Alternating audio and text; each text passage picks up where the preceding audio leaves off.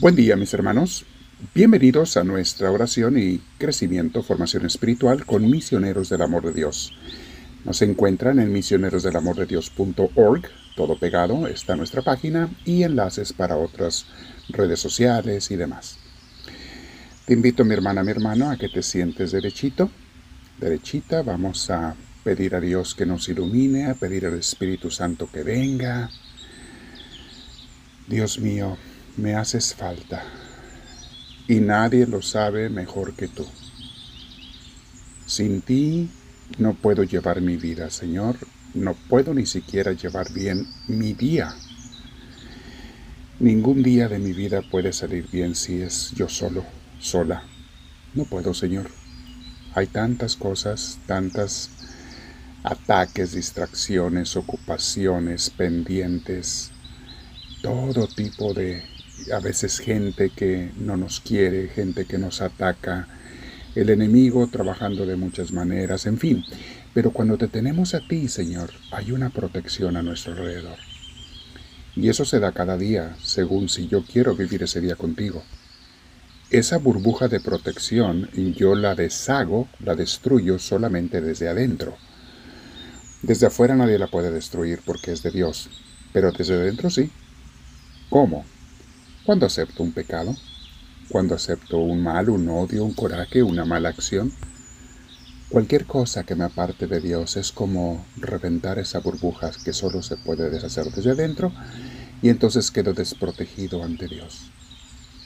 En estos días pasados hemos estado meditando, mis hermanos, sobre el pecado, ser libres del pecado, y hoy es el último tema sobre esta serie, miniserie. Pero, ¿por qué tenemos que hablar del pecado? Es un tema que a mucha gente no le gusta oír.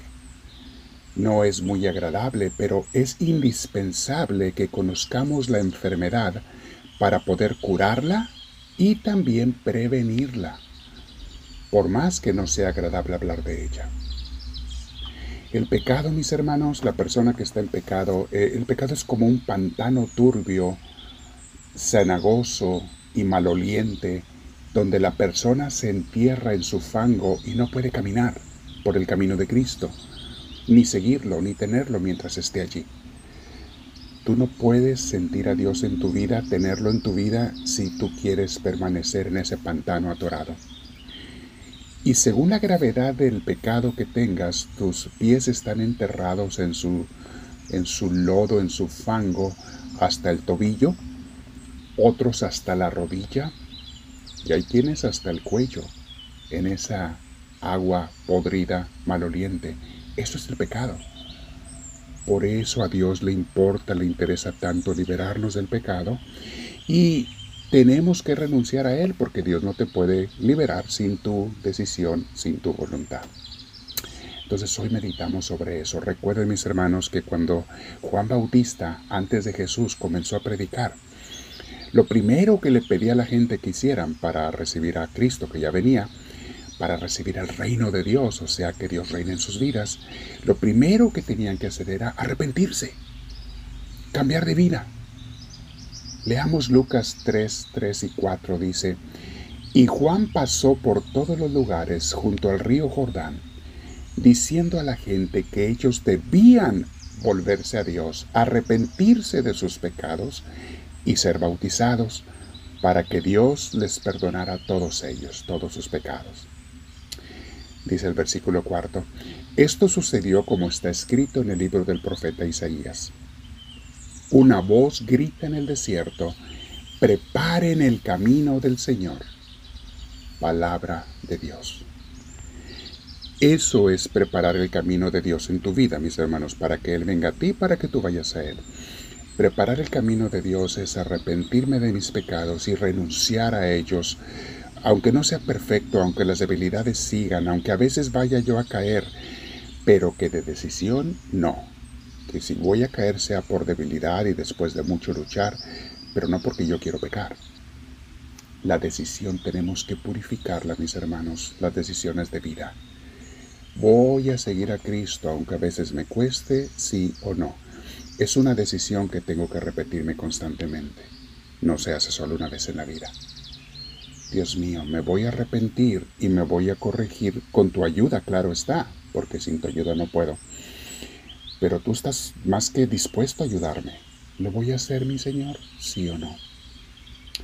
Veamos lo que predicaba Jesús. O sea, esto es lo que predicaba Juan. Ahora hay Jesús que predicaba cuando comenzó a predicar. Fíjense bien, los sinópticos nos hablan de esto, los tres evangelios. Dice Marcos 1, 14 y 15.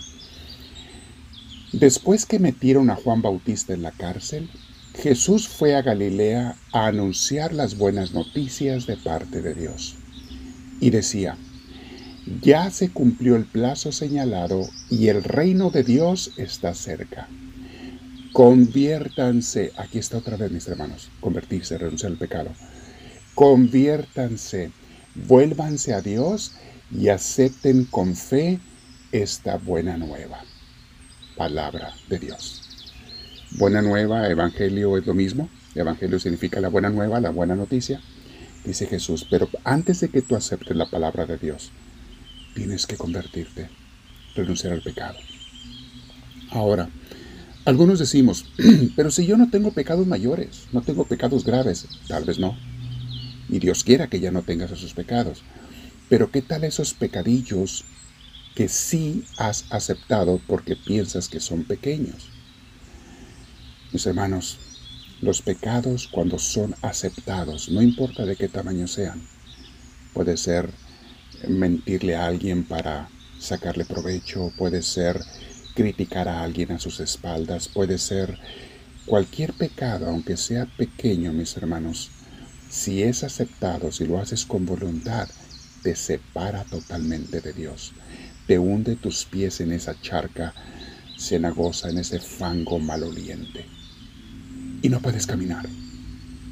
Mientras estés tú o yo en el charco de la, del lodo del pecado, que es lo que el demonio quiere que, donde quiere que estemos, no puedes caminar con Cristo, no puedes recibirlo. No puedes tú ir a comer con las manos sucias.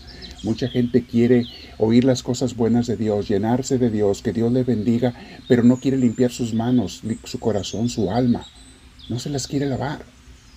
Dios no te va a servir el plato de tu vida, de su vida espiritual, mientras tú no te laves tus manos. Estamos hablando de tu conciencia, de tu, de tu alma, de tus pecados mientras tú no te laves tus manos, o sea, que cambies tus intenciones y decisiones y le pidas perdón a Dios con sinceridad. Mientras tú no te presentes a la mesa de Dios a comer limpio con la pureza que Dios da, porque la pureza no viene de ti, te la da Dios, pero tú tienes que arrepentirte y pedirla.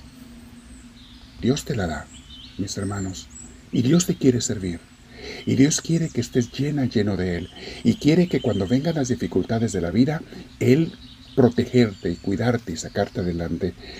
Dios quiere eso, pero no lo puede hacer si tú has aceptado, aunque sea pecadillos en tu vida, aunque sea enterrar solamente los pies en el fango de esa charca apestosa. Sigues estando en la charca apestosa, aunque solo hayas enterrado los puros pies. No, Caminar con Cristo, mis hermanos. Estar con Cristo es estar con los pies limpios, fuera de la charca, seguirlo por el camino que nos presenta cada día. Ahora es tiempo de orar. Y quiero meditar ante ti, mi Dios, qué cosas tengo que arrepentirme, de qué cosas y qué cosas tengo que cambiar. Con tu ayuda, claro. Ábreme mis ojos de mi alma, Señor, también de mi mente. Dame la humildad para reconocer porque a los humildes tú los ensalzas, a los pequeños los haces grandes. Y no es que yo busque ninguna grandeza, pero quiero estar en paz ante ti, mi Dios. Quiero estar limpio, limpio ante ti. Dame ese gran honor, te lo suplico. Dame esa gracia tuya. Voy a quedarme orando el tiempo que sea necesario ahora. Mi hermanita, mi hermanito, quédate allí en oración y le decimos, háblame Señor, que tu siervo te escucha.